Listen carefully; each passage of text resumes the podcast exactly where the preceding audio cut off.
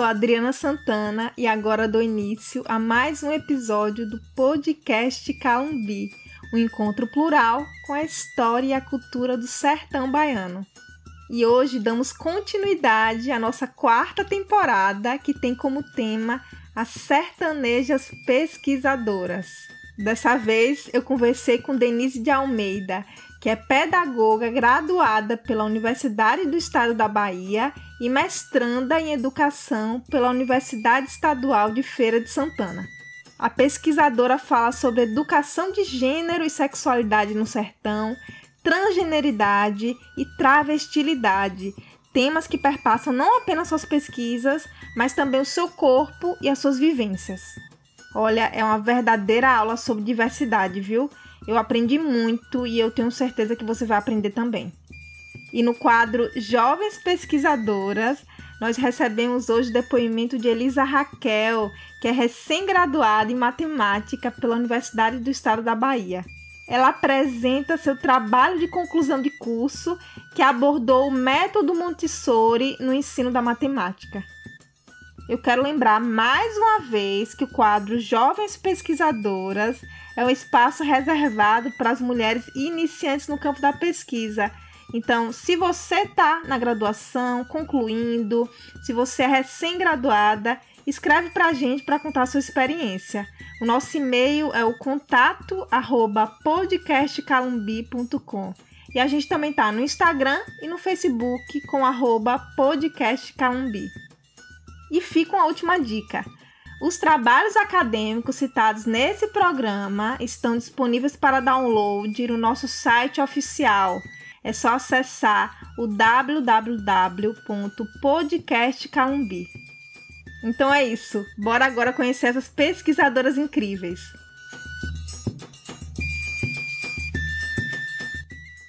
Estamos hoje aqui com Denise de Almeida, é um prazer recebê-la mais uma vez aqui no podcast Calumbi. A gente já contou com a participação dela no episódio 21, episódio Desejos para Bom Fim, que foi um episódio especial em que a gente chamou várias personalidades bonfinenses para expressar seus desejos para a nossa cidade, né? O que, que a gente queria ver de melhorias nessa cidade.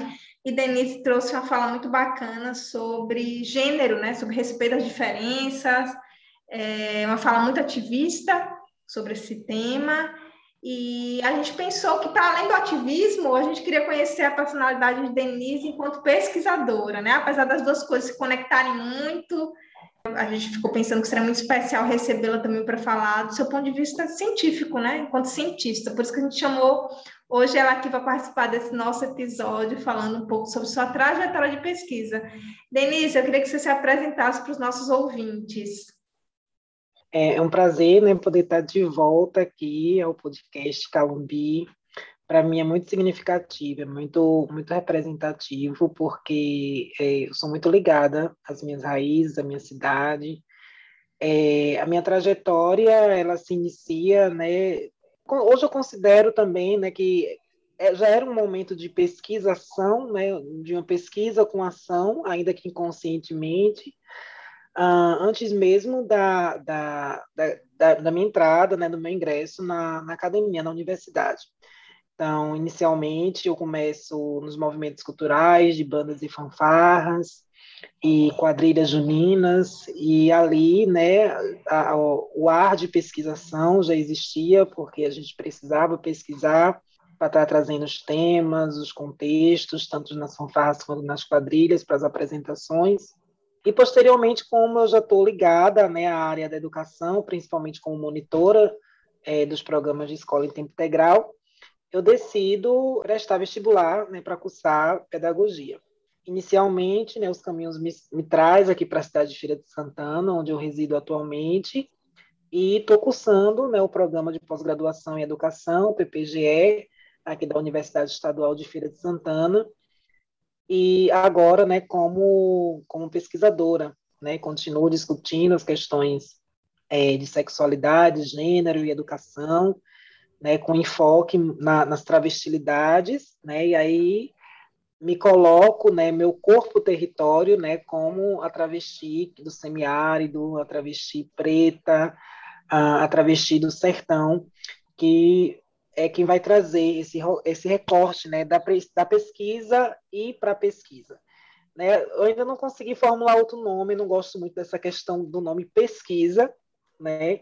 Algumas vezes eu uso a pesquisação, né? mas ah, ah, como eu também faço parte, né? como também sou esse corpo né? que, que está nessa investigação, nessa pesquisa, né, eu, eu, eu ainda estou tentando bolar um outro nome para que eu não, não pense pelo lado da pesquisa, porque fica parecendo que é algo de cima para baixo, que é algo já pré-estabelecido, e na verdade essa pesquisa ela tem seguido caminhos, né, que são caminhos desencontrados, que são caminhos uh, de que às vezes a gente se perde e a gente retorna, né, para descobrir, né, para entender né, outras formas né, de travestilidade sertânicas né, e desterritorializar né, esses corpos, essas vidas, das teorias né, que a gente já conhece, que são as teorias, algumas essencialistas, outras teorias que dizem sobre nós, né,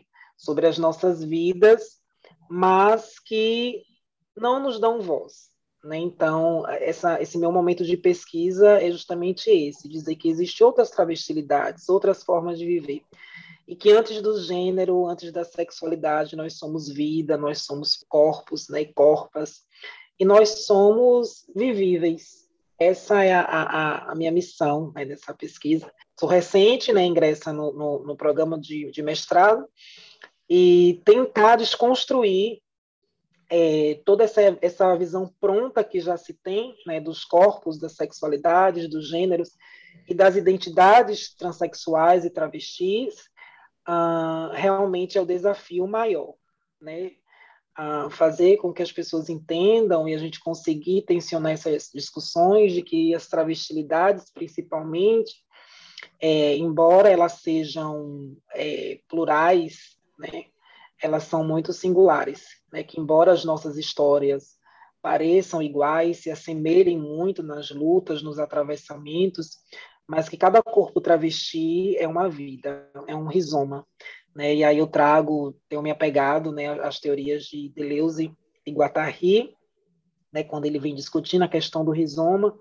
O rizoma é justamente isso, dizer que tudo está interligado, né, que não tem início nem fim, que tudo se interliga, mas cada um é, na sua subjetividade, né? E essas subjetividades é que vão fazendo, tecendo essas redes, né? Como ele mesmo diz, é como ah, quando um, um, a gente pega uma marionete para dar vida a ela. Só que está ligando a marionete não são as cordas, não são os fios, mas os nossos sistemas é, é, é nervosos, as nossas musculaturas também fazem parte, também se interligam.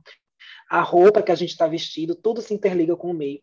Então, tenho me apegado a essa discussão né, para trazer e, sobretudo, para criar outras epistemologias, né, outras formas de a gente perceber os processos educacionais, né, já que eu, eu, eu venho desse processo educacional na pedagogia e que também é um processo cheio de atravessamentos, porque a gente, tanto no processo de escolarização, quanto para conseguir nos estabelecer enquanto professoras e professores é, travestis transexuais, a gente passa por vários atravessamentos. Então, eu gosto muito de uma fala da, da professora Jaqueline de Jesus, quando ela diz que quando uma travesti, né, e aqui eu me reporto né, aos corpos travestis e transexuais é, femininos, quando uma travesti ela consegue emprego ou consegue se colocar em alguma no mercado de trabalho, de um contexto geral, é, ela já passou por muitas violências, né, por muitos uh, uh, enfrentamentos psicológicos que as fazem desistir. Então, as que conseguem chegar né, nesse patamar, nesse local, têm, de certa forma, a obrigação, né, com a sua própria vida e com a, a vida dos semelhantes, de dizer, não, é, a gente precisa devolver algo para o mundo, a gente precisa devolver algo para essas outras travestilidades, para esses outros corpos que são vivíveis mas que são mortos todos os dias pelo simples fato de existirem como são. Eu entendo que o ativismo, a sua própria vida pessoal e a Sim. pesquisa caminham muito juntas. É, que é uma coisa muito massa, uma espécie de simbiose, isso que você está me falando. Sim. E eu queria entender qual foi o primeiro despertar para a pesquisa, porque eu entendo que está tudo interligado, mas muita gente, principalmente na nossa região, desperta mais para o ponto de vista artístico. Eu sei que também foi um lugar para você, e você poderia ter Sim. ficado nesse lugar de discutir Sim. isso tudo a partir da arte, mas não, você Sim. deu um outro passo que foi para a academia. Eu queria saber como isso aconteceu, se dentro da UNEB você foi estimulada, se você teve professores que te estimularam a isso, eu queria pensar um pouquinho isso contigo. Olha, é, o despertar, né, ele surge é, antes, antes da, da graduação, né, no, no, nos próprios programas de escola em tempo integral, sempre que faltava alguns professores nas escolas que eu passei, uh, meio que eu ia, me convidavam para que eu, eu, substituísse esses professores, né? E aí depois que eu entro na graduação, que eu começo os estágios, é, é, principalmente no ensino fundamental 2, esse despertar, né, de pensar que essas discussões precisavam estar presentes na escola e que o meu corpo era o fio condutor para essas discussões, porque não existiam e não existem essas discussões na maioria das escolas. Como, de certa forma, a, a, a, em Senhor do Bonfim todo mundo se conhece, né, e as escolas também estão interligadas, as escolas que eu passei e que eu estava como estagiária nas turmas, principalmente nas turmas de Fundamental 2 e Ensino Médio, eram os, meus, os mesmos alunos das bandas de fanfarra e das quadrilhas. E as, as queixas e as dificuldades, principalmente relacionadas à sexualidade e gênero, eram as mesmas. E eram muitas, e eram diversas. E por mais que eu tentasse levar essas discussões para o ambiente escolar, os engendramentos né, e as barreiras existiam. Então, a, o recorte ficava apenas na prevenção às DST-AIDS e a orientação do uso de preservativo. Mas outras questões que são ligadas às diversas sexualidades, aos gêneros, não eram discutidos, né? E a gente ainda percebe que não é discutido. Durante muito tempo, né, eu, fui sub, subvertendo, né, e fui sendo clandestina, né, nessas discussões e fazer essas discussões uh, de forma amadora nos bastidores, né, nos momentos de intervalo, de recreio, e de forma pessoal mesmo, respondendo ao WhatsApp, e no, no próprio momento de ensaio, né, nas quadrilhas e nas fanfarras, mas, de certa forma, é, eu entendia que ali ocorria um perigo, né, um perigo de como ia ser interpretada por quem pegasse né, essas conversas, esses diálogos, esses aconselhamentos em um outro contexto. Então, foi quando eu pensei, não, eu preciso me apropriar, né, preciso é, fazer isso de forma, entre aspas, legítima. Né? E, querendo ou não, essa legitimidade uh, está nessa apropriação, de ser realmente é, é, uma profissional da educação que vai estar discutindo essas questões. Então, quando eu saio da pedagogia, eu saio uh, bastante abalada com os atravessamentos, né, principalmente com, com com a minha ida né, ao, a campo, a, no estágio em educação infantil, e com a revolta de, toda, de todo o quadro é, político né, de desvalorização do profissional da educação. Então, eu disse, não, não quero mais saber de educação, não quero, vou procurar outra coisa diferente. Mas, uh, em menos de um ano, é, eu consigo ingressar no programa de mestrado é, eu sou selecionada com um projeto que, que versa discutir justamente a formação de travestis e transexuais nas universidades públicas do estado da Bahia, né, em todas as UEBas. Mas aí, né, depois de toda a seleção, né, a gente senta e pensa, bem, quantas mulheres travestis e transexuais ah, ocupam os espaços da, da, graduação? Quantas mulheres travestis e transexuais ah, concluíram a graduação na sua turma, Denise, junto com você. E aí eu me percebo que eu era a única, né, que eu fui a única, né, a primeira, né, e, e até então é, a única. Então, nas outras universidades não ia ser diferente. A gente ia talvez encontrar outros campos que não houvesse nenhuma. E mesmo na seleção do mestrado, é, eu estou como a primeira mulher travesti no programa de mestrado aqui da UFES. Então, de certa forma, essa resposta já, já, já estava nítida, né? Não compensaria a gente discutir só por discutir uma estatística que já está escancarada. Então, a gente repensa, né? Onde estão essas travestis do semiárido baiano? Quem são? O que fazem? Como vivem? Onde, onde vivem? Porque as teorias colocam todas as travestilidades em um, em um único campo, né? Então, quando a gente pensa um corpo travesti, a gente pensa um corpo modificado, um corpo biologicamente masculino que é modificado através das intervenções, ah, na maioria das vezes, clandestinas, né? Para transformação em um corpo feminino. Então, é como se a gente vivesse uma representação, como a gente performasse, né? como muitas vezes a gente fala, né? a gente performa o gênero feminino.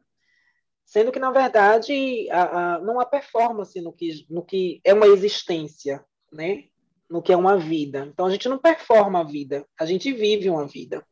E aí, esse estalo de pensar, eu acho que é o momento da gente colocar as mulheres sertanejas do semiárido uh, em pauta, em discussão. Né? Então, a gente precisa desterritorializar uh, Salvador, o litoral, porque fica parecendo que a Bahia é só o litoral, né? e que não existe outra Bahia além do litoral. E quando uh, uh, esse, esse, chegou esse pensamento, foi justamente a partir desses outros corpos transexuais e travestis que eu consigo visualizar e que muitas vezes me falam, Dani, você uh, foi um ponto assim de encorajamento para eu poder é, me assumir, para eu poder dizer que eu sou uma pessoa trans, ou mesmo que eu sou uma pessoa LGBTQIA+, de forma geral. Então, foi quando eu pensei, assim, não, eu acho que essas, essas falas, essas vivências, esses sujeitos precisam não compor essa pesquisa, ser a própria pesquisa. Né? Então, é, é justamente isso que eu venho pensando, né? que esses, essas pessoas, esses meninos, essas meninas, né, que em grande maioria são jovens, sejam a própria voz da pesquisa, sejam o próprio corpo, sejam, sejam esse próprio rizoma, e que eu seja apenas esse fio, esse fio condutor. E aí tem sido né, um, um exercício muito difícil, é, porque quando um corpo é, um corpo marginalizado consegue romper as barreiras, consegue quebrar né, esses cimentos uh, uh, e, e, adentrar um espaço que é um espaço predestinado a uma determinada classe, né, que é a classe dominante, a gente recebe uma carga muito, uma carga de responsabilidade muito grande. Então, por ser travesti, é, Denise não pode errar, né? E por ser uma travesti preta, e que está no programa de mestrado, Denise tem que andar na linha, porque qualquer desvio que ela bambear, o trem está ali esperando para passar por cima dela. E, de certa forma, esses outros corpos que não, não estão nesse mesmo espaço é, nos veem também como algoz. Né? Então, vê também o meu corpo como algoz. É, é uma forma de defesa. Né?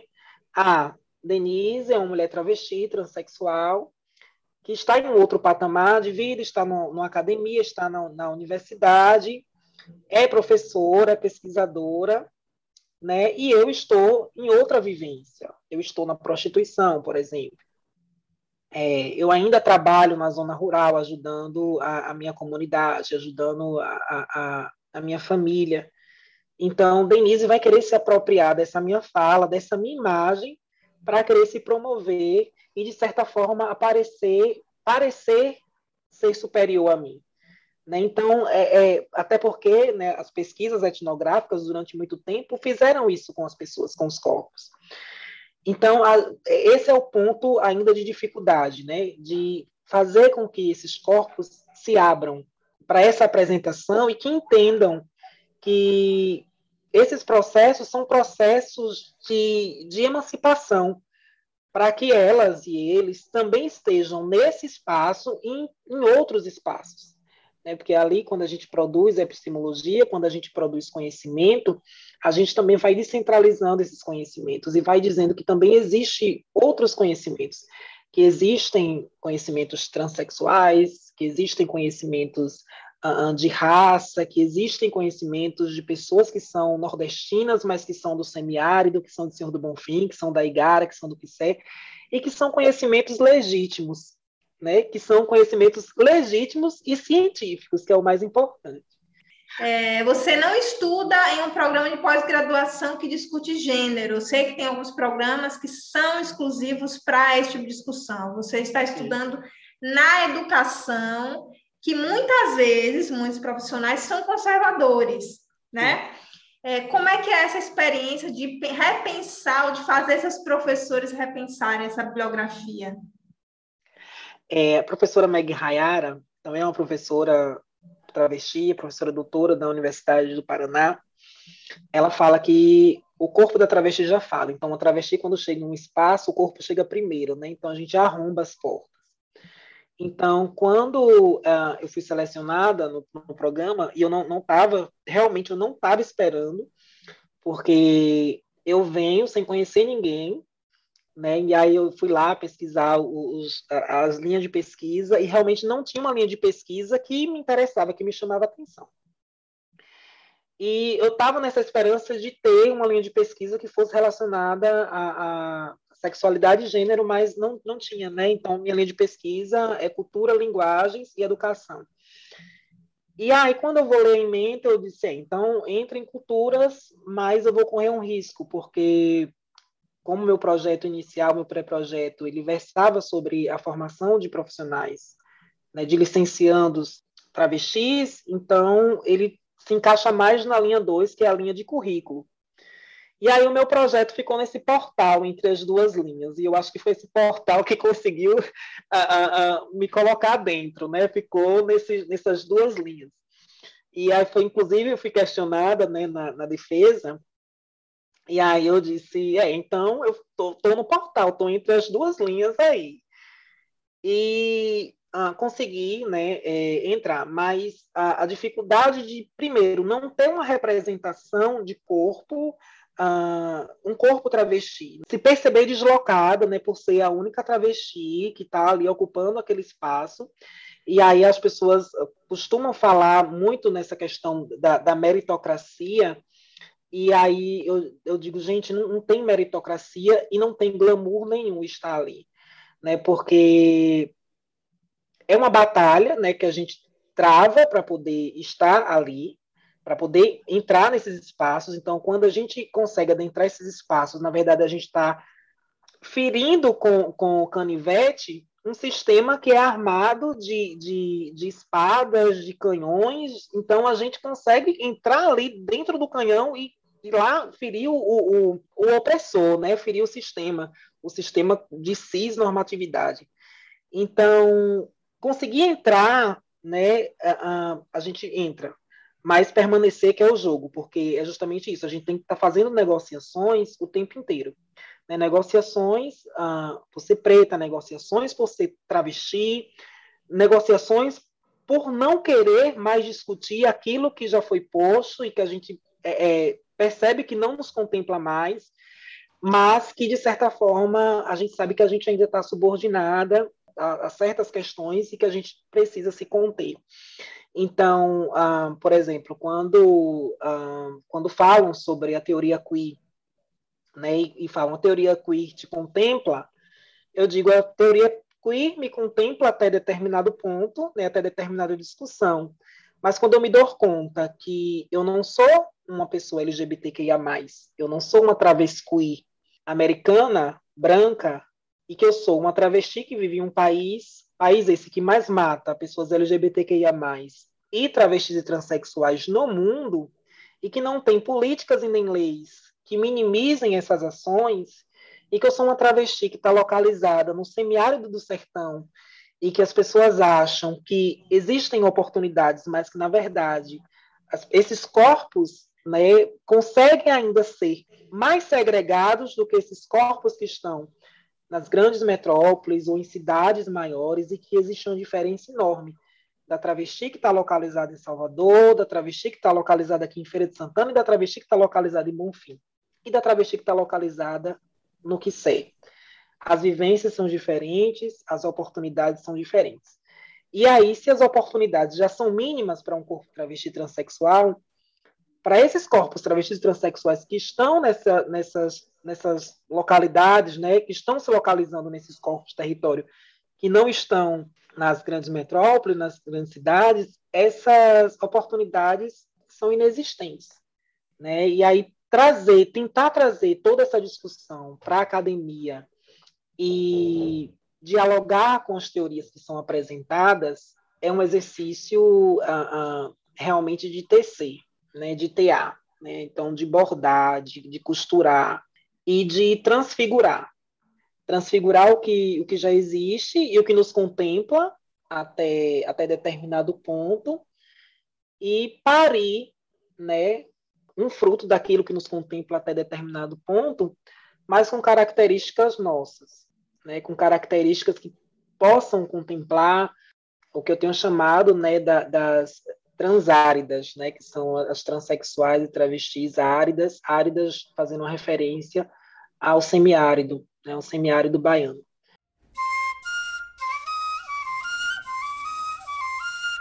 Jovens pesquisadoras.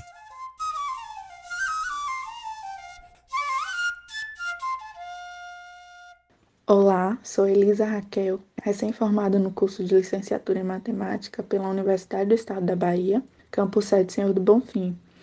É, a respeito do grupo de pesquisa, iniciamos algumas atividades, mas infelizmente não conseguimos dar continuidade porque o professor responsável passou em uma seleção e foi trabalhar em outra instituição. Mas é, tive a oportunidade de desenvolver pesquisa como monitora de extensão, também participei do PIBID e várias outras oportunidades que iam aparecendo ao longo da minha vida acadêmica que proporcionaram o desenvolvimento de eventos, de projetos, projetos esses que refletiram em feiras de matemática e diversas oficinas. E tudo isso também favoreceu a minha escrita, né?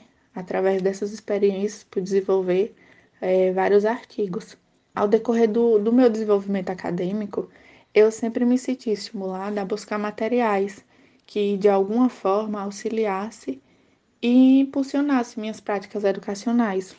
Sendo assim, é, me motivei a pesquisar sobre a perspectiva do ensino de matemática a partir dos princípios de Maria Montessori. Inicialmente, eu queria analisar um método pedagógico desenvolvido por Maria Montessori e seus elementos atuais aplicados no processo de ensino da matemática na escola montessoriana, que é a escola onde eu estudei. Mas, é, considerando os motivos da pandemia, é, a gente teve que é, repensar, porque a escola fechou nesse período. Sendo assim, meu orientador me guiou por outra perspectiva, que a pesquisa ficou intitulada como Uma revisão sistemática sobre o método Montessori no ensino de matemática. E assim, é, fizemos uma análise nas pesquisas publicadas no acervo do portal da Biblioteca Digital Brasileira de teses e dissertações, que centralizasse as discussões na utilização do método Montessori no ensino de matemática. Utilizamos é, a pesquisa qualitativa, baseada no método de revisão sistemática da literatura, é, na busca em compreender as principais características identificando os processos utilizados nos estudos que indicam o desenvolvimento cognitivo dos estudantes, a partir das especificidades do método do ensino de matemática. E minha perspectiva é, do futuro em relação ao campo da pesquisa, na verdade, é um desejo. É, assim como eu encontrei educadores que me incentivaram, é, eu desejo que outros estudantes encontrem educadores que os guiem pelo caminho da pesquisa, que possam demonstrar a importância do desenvolvimento de trabalhos acadêmicos, que estimule a indagar e não se acomodar, e transcrever todos esses pensamentos, essas indagações, buscar também pesquisadores que se conectem com suas ideias, com seus pensamentos, para fortalecer as discussões e trazer melhorias para a sociedade. É, a pesquisa contribuiu significativamente na minha formação, é, me fez enxergar além do meu potencial, esclarecendo a importância do vínculo entre a teoria e a prática é, nessa caminhada do processo de formação.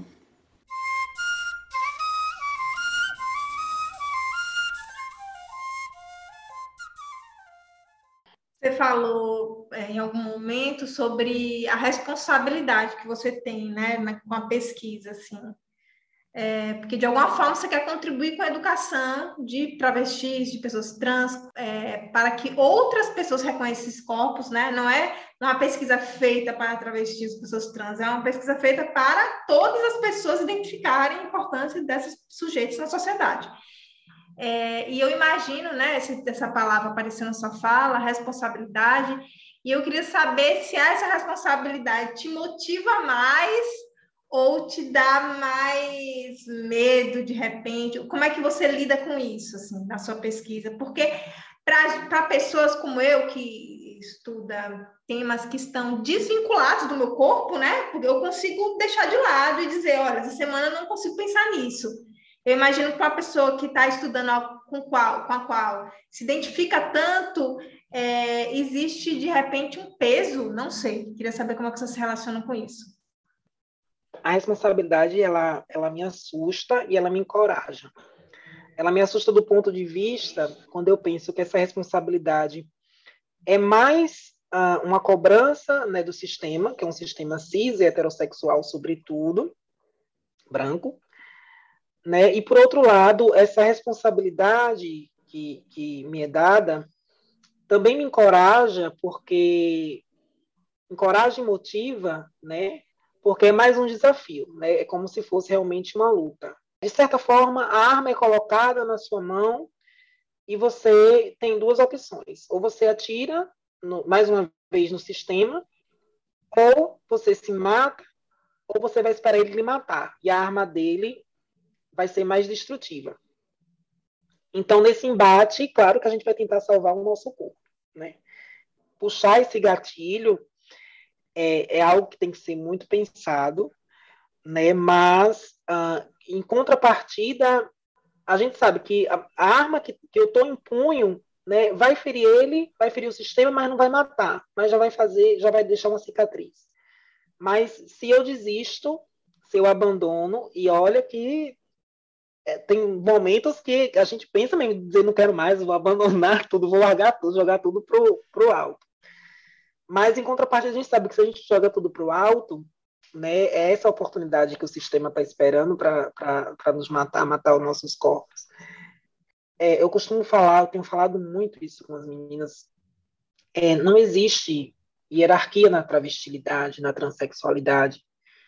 Né? Então, como diz o ditado, né, e assim que a sociedade nos vê, viado é tudo igual. Né? A bala que mata Dandara vai matar Denise. É a mesma bala. Quando uma morre, todas nós morremos um pouco. Porque a gente sabe que o nossa, nosso prazo de vida aqui nesse plano né, já vem pré-determinado. Então, a gente consegue viver isso até os 35 anos. E aí, se a gente não morre matada, a, a gente morre pela falta de emprego, a gente morre pela falta de saúde, a gente morre pelo abandono da família, e por mais que as pessoas falem que é vitimização, né, e aí existe um, uma coisa que é bem interessante, as pessoas dizem assim, é, Denise é trans, mas Denise não, não foi para o caminho errado. E aí eu pergunto, mas qual é o caminho errado? É o caminho da prostituição. Denise é trans, mas Denise estudou, Denise fez pedagogia, Denise está no mestrado. E aí eu sempre respondo, eu disse, realmente, Denise está fazendo esse caminho, mas antes de tudo, o que leva a Denise a esses caminhos é a necessidade da sobrevivência. Porque Denise não sabe fazer outra coisa. Denise não aprendeu a costurar, Denise não aprendeu a pintar, a fazer cabelo, a fazer unha. Denise não aprendeu outra coisa. Então, se Denise não está ali no meio da educação, né, nesses processos de educação, educacionais, Denise vai morrer de fome. E aí qual é o lugar que Denise vai? Para a prostituição. E aí Denise vai para prostituição E aí é onde né, toda, todo existe esse giro, né? Porque esse discurso de Denise está nessa posição, Denise é trans, mas está é, ali, vai se transformar. Denise estava na graduação, Denise estava no mestrado, desistiu para ir para a prostituição, não vale nada, essa raça não presta. Então, as histórias são sempre assim, a discussão, sabe, é sempre assim. E, inclusive, é, eu faço muito analogia com minha própria família e eu não tenho vergonha de falar isso, porque eu acho que isso tem, essas questões têm que ser escancaradas. As famílias têm que perceber né, a, a, as suas falhas. Né? E durante muito tempo, eu fui muito reprimida pela minha família. Quem é próximo a mim, quem é próximo a mim, meus amigos mais próximos, e até outras pessoas não, sabem disso, né? Que durante muito tempo a, a eu era uma figura demoníaca para minha família, uma figura de desgosto para minha família. E que a relação minha com minha família era uma relação extremamente difícil. E hoje, quando uh, eu consigo fazer né, essa, esse, essa submergir né, esse corpo que me deram, e que era um corpo que achavam que ia estar na prostituição, quando é, eu começo a, a, a, desconstruir esse lugar que me deram, né, e que dão a todas as travestilidades, Denise começa a ser vista com, outra, com outros olhos, né, e ser referenciada de outra forma. Então, a, a, essa responsabilidade vem, vem mesclada, né? É uma responsabilidade que dá medo, mas também é uma responsabilidade que, ao mesmo tempo, encoraja e motiva para que, sobretudo, a, a minha própria vida não seja em vão. Então, é, muito, é um percurso muito grande que ainda a gente precisa fazer, construir, mas é, já consigo me imaginar como um grãozinho de areia nesse processo todo. Sim. Eu queria saber qual, quais as mulheres que te inspiram na academia, assim, que te abraçam em certo sentido, sejam cis ou trans, é, porque eu imagino que nesse percurso de pesquisa deve ser solitário, né? Em algum momento você não se vê na bibliografia, não vê mulheres que pesquisam isso. É, você já descobriu coisas, né, trabalhos que te abraçam nesse sentido? Olha, você tocou assim num ponto que ah, muitas vezes, muitas, na maioria das vezes, né, é, realmente nos, me coloca num, assim, num buraco, numa solidão. E aí, quando, na maioria dos, das discussões, né, e aí sempre tem alguém que se que se percebe né, em uma autora que discute uh, processos da, da educação infantil, a própria pedagogia e tal, e aí chega no meu corpo e aí Denise não se identifica, ah, se identifica, mas não tem, na verdade, não tem um texto, né, de alguém que que diga a gente está falando de travestis no processo da educação, de pessoas trans na educação. Primeiro, porque as pessoas trans não estão na educação, não estão em lugar nenhum. E essa essa essa ausência, né, nos, nos traz uma solidão muito grande né? Então, assim, é, quando, quando eu saio da graduação, eu saio com algumas referências né, de mulheres cis, mulheres e homens cis, grande parte europeu, que discute sexualidade e gênero. Então, aquilo me contemplava.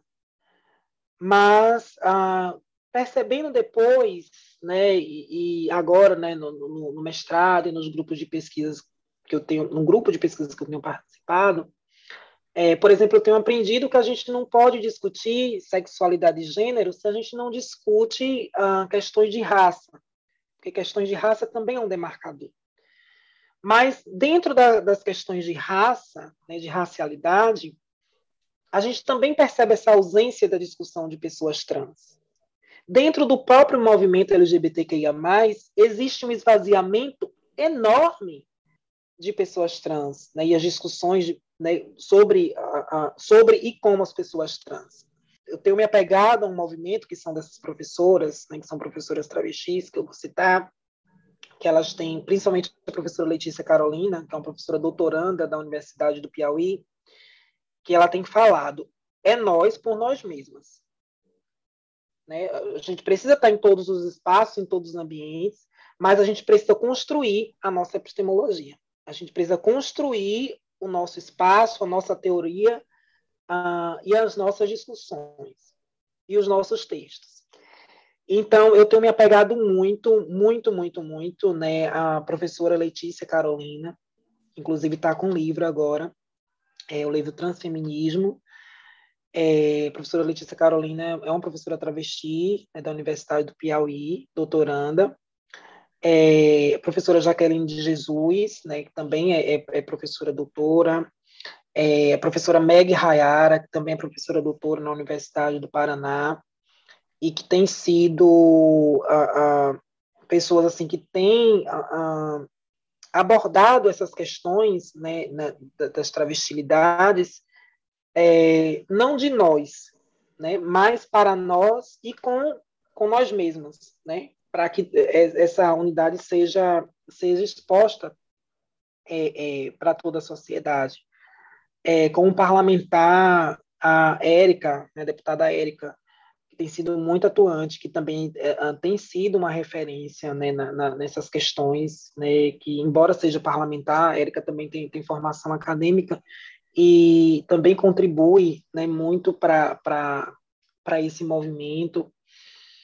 E, infelizmente, a gente ainda não consegue visualizar os textos dessas, dessas professoras né, na academia, né, mesmo quando se tem um corpo travesti é, na academia. Né? E aí eu tenho, eu tenho discutido bastante, tenho refletido bastante, né? principalmente sobre, sobre as questões das cotas para pessoas transexuais e travestis, né? as políticas de cotas para pessoas transexuais e travestis, uh, porque existem as cotas para pessoas transexuais e travestis, mas quem são essas travestis que conseguem chegar para usar essas cotas e que depois que conseguem né, fazer todo esse processo de, de de atravessamentos para estar dentro desse espaço, né, vai passar por outros atravessamentos e outras dificuldades, porque uh, não tem um texto que fale né, com esses corpos. A gente tem que estar adaptando sempre. Né? Uh, inclusive, semana passada eu participei de uma discussão e a pessoa falava que para a instituição né, de um conselho deliberativo para aprovação da, da, política de cotas em uma universidade, uh, se discutiam né, essas questões, mas não existia uma pessoa trans na discussão. Né? Então, isso, isso, isso é muito grave, né? e, é, e é muito comum. Né? Então, é, eu sei que é um, é um processo muito complexo, né? É um processo muito difícil, ah, inclusive para os nossos corpos. Né? Eu, por exemplo, tem, tem material que eu pego e aí o autor está lá falando que a travesti tem tal característica, não sei o que lá. Aí eu falo, vixe, é, então essa não sou eu, essa não me representa. Eu vou perguntar a fulano para ver se ela é assim, porque eu não sou assim. Então nos dão, nos dão corpos, nos dão identidades, e às vezes a gente tem que engolir isso também na academia, né? E fazer né, essa, essa ingerir né, essas, essas, essas teorias que, que nos dão é, de forma unilateral, de forma atravessada, e dizer que está tudo bem, né, porque a gente sabe que se a gente ah, muitas vezes discorda, ah, as interpretações podem ser diversas, né? As pessoas podem interpretar de diversas formas. E geralmente, quando uma travesti discorda, quando uma travesti fala, é, o, independente do tom de voz que ela use, mas ela sempre vai ser vista como uma que quer causar problemas, que quer causar confusões, né, que é a barraqueira. Então, uh, talvez por esse motivo, né, a, a, gente tenha talvez não, por esse motivo a gente ficou em silêncio, né, durante muito tempo, né? Um silêncio que, na verdade, era um silêncio falado né, mas que as pessoas ah, não quiseram ouvir e não querem ouvir. Só que agora a gente está gritando mais alto e a gente precisa de mais vozes, de mais corpos e mais corpas para compor essas, essas, essas lutas, essas batalhas.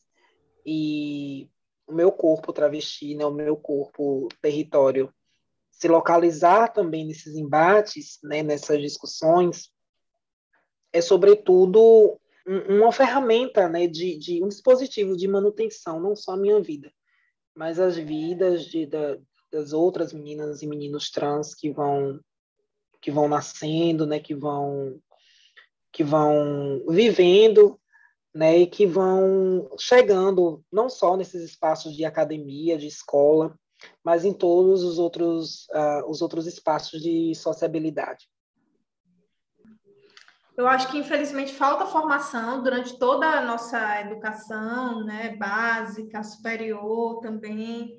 E, e, ao mesmo tempo, fico pensando assim, qual o lugar dessas universidades públicas em promover esse debate, né? Porque a gente já sabe, olha, isso não aconteceu até aqui, mas o que pode ser feito a partir daqui, né? Eu acho que tem essa ausência e também acho que tem muito medo de pessoas que não. Acho, acho que a gente tem medo e vergonha ao mesmo tempo de não saber coisas, né? E eu acho que os professores universitários têm um pouco disso, assim, de olha, eu vou falar só sobre o que eu sei, o que eu não sei eu vou dar uma ignorada, porque eu não quero estar numa posição de escuta e de.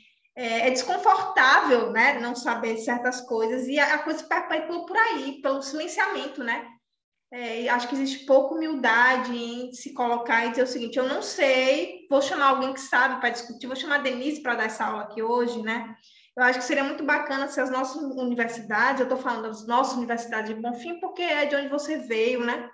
Seria muito bacana se as pessoas despertassem para essa temática, né? Que levassem esse tema transversal, porque não é um tema da pedagogia apenas, né? é, enfim, é a existência, né? A existência de pessoas que não estão sendo vistas, né? Seria muito bacana se esses profissionais da educação que nos escutam aqui no podcast pensassem nisso, né? Um tema que perpassa tudo. Enfim, fica o convite aí para pessoas da UNEB ou da Univasf ou das universidades particulares também a discutirem isso, não só né, na, na Semana do Orgulho LGBTQIA+, mas no ano todo, né? Tem espaço para isso.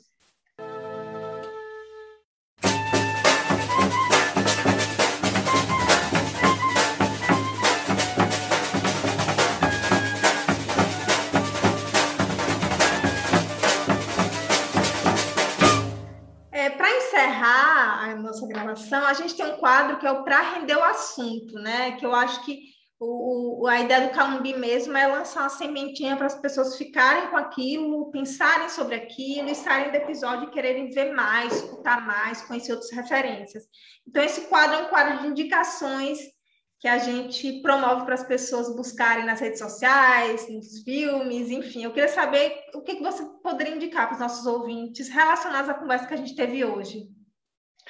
É, eu já falei anteriormente, né, a, esse material da, da professora Letícia Carolina, que é o livro Transfeminismo Plurais, né, uh, é um livro que, embora, embora fale né, do transfeminismo, né, é um livro que deve ser lido por todas e por todos, né, é, que se interessam pelo tema e que querem aprender mais, um, porque ele não é um material fechado, né, ele é um material que dialoga né, com, com, com todas as categorias de humanidades, claro, é, trazendo em foco uh, os corpos travestis gêneros, mas uh, que é um material muito muito pertinente, muito necessário porque ele vem discutindo justamente existências, né? justamente vidas, né? e onde essas vidas estão colocadas, e onde essas vidas são colocadas pelo, pelo, pelo sistema né? patriarcal, é, sobretudo. Então, o livro é, da professora Letícia Carolina, é, Transfeminismo Plurais, né? é um livro super acessível, ele é baratinho, acho que eu comprei ele de 16, 17 reais, ele é um livro bem, bem acessível. Uh, ele tem a, tem a página do Instagram dela, né? ele tá, está sendo lançado pelo pela Devires, a editora, mas tem na, nas, nas principais livrarias online também, tanto na, na, na opção digital quanto na opção é, impressa. E aí esse material que eu deixo, que assim é o material mais recente, né, que, que, que saiu, né, e que é um material muito muito direcionado, muito muito enfático. Que massa. Eu queria deixar como indicação um episódio que a gente fez, o episódio 22, que é sobre arte LGBTQIA+, no sertão. A gente ouviu Nando, né, que participou do nosso podcast, Xande e Horaci, que é uma travesti, e falou sobre muitas questões que a gente trouxe de volta aqui, né? Provavelmente você conhece a Horaci, né? Deve trocar muita Sim, Horaci. Horaci vai, vai fazer, vai fazer, vai compor também o meu meu rizoma também. Que ótimo. Quem ainda não ouviu esse episódio, ouve, porque eu acho que eles são complementares. Então é isso. Obrigada. Queria que você deixasse suas redes sociais para as pessoas te seguirem, acompanharem mais seu trabalho. É, eu que agradeço, né? Sempre é, é um, mate, a gente mata um pouquinho de saudades nesse bate-papo eu tô, me reportei assim para Bonfim, estou sentindo aqui o cheiro de Bonfim, o cheiro da casa da minha avó, assim, e eu matar um pouquinho a saudade, assim. Eu falo, bem, mas você fala assim, uma saudade, parece que está em um lugar tão distante. Eu sou, gente, para quem é acostumado a subir a ladeira do alto de pé e descer ali, subir e descer pelas, pelas ruas de Bonfim, é, é, para acostumar em outra cidade é um pouco complexo. Né? Foi a primeira vez que saí é, de Bonfim, foi essa, né, para morar fora. Então, a adaptação ainda está acontecendo. Não aconteceu, não, ainda está sendo um processo hein? Ainda mais na pandemia, é... né? Imagina. Sim, sim. sim. É, minha rede social é denise.al. É, e aí podem lá seguir nas redes sociais e a gente vai construindo também. Obrigada.